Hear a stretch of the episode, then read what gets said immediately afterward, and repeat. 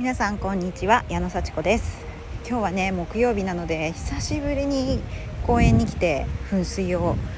眺めました。はい。あのこの活動はですね私はあのセロトニン活動と言っておりまして公園に来てですねあのこう何て言うんですか清々しい気持ちになるために必須のこととして私はまあ第二証言ではあるんですけれどももうほぼ第一証言としてね来なければいけないということでねやっております。でねここしばらくね木曜日にの午後に用事があったりこう用事を作ったりっていうことを優先してしまっていたのであのこの公園に来るね時間をねちょっとね取ってなかったんですよ。はい。そしたら何が起こるかと言いますとねちょっとねなんか虚しくなってくるんですよね。この大事な時間をこう自分のために割いていないということで私は何をやってるんだろうと私は何のためにこの今の生活をしてるんだろうというのはちょっとね疑問がね湧き上がってくるんですよね。あの特にね支障はねないといえばないですよね。うん、でその、ね、分別に優先したことでちょっとこう充実感を得たりあの人と会ったりいいなって思うことがねあるにはあるんですけどでもやっぱりねこうほっとする時間というかあの考えたりねあの自分と向き合う時間になっていますのでねそれを取っていないっていうのはちょっとなんか自分の中のねこう一貫性みたいな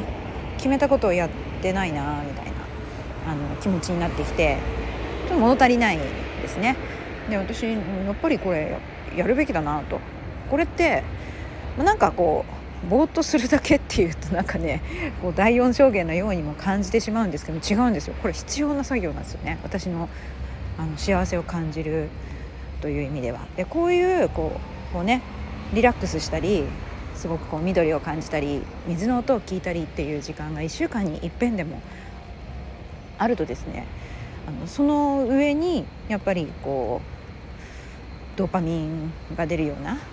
あのわーっと達成感を得るようなことをやるともう本当嬉しいみたいな。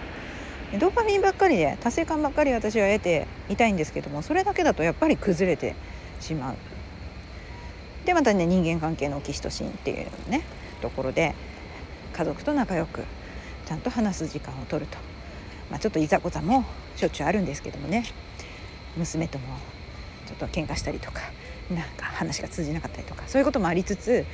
まあまあまあ元気でよかったねっていう 可愛くてよかったねみたいな。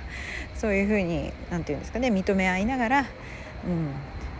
思う通りにいかないこともありつつ認め合いながら人間関係を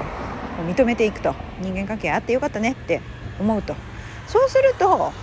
何でしょうね。なんか総合的に良かったなっていう気持ちになってくるっていうか理屈としてはやっぱり土台は健康と人間関係その上に達成感ね満足感みたいなものが生まれてきて全体的にバランスの取れた幸せを感じるというような感じでやっぱりねこれそういう、うん、リラックスの時間を無駄に優先せずに一生懸命自分の作業とかねこう求められることだけやっていてもうーん何のためにやってんのかなっていう感じになってくるんですよ。はいそれがねよく分かりましたここ23週間ちょっとね他のことを優先していて悪くはないんですよ。全然悪くない。それで気づくこともいっぱいあったんですけど、うん、この公園に来てゆっくりするとかちょっと考えるとかっていうのは大事だと。これ全くねこうなくなってしまうとちょっとやっぱりなんでしょうね、うん、自分を優先してないなっていう気持ちになってくるなっていうのがね分かりました。もう致し方ない時は致し方ない。だけれどもできる限りある程度も時間をねだから枠を取ります。私は。ここからここまでの間には、いけるみたいな感じでね、うん、でそうするとななんか他のことも頑張れるなっていう気がしてまいります。もう全てね全ていろんなことやりたいことがいっぱいあるからやっぱり優先することをちょっと後回しにすることって順番ができるのは当たり前。で重要な順番にやるっていうのも学んでるからこそ分かるんですけれどもあの土台の部分をぱり後回しにするといろんな意味で崩れてくるなっていうのを実感した今日この頃です。はい今日も聞いてくださってありがとうございます。大事なことを大事にしましょう。じゃあまたね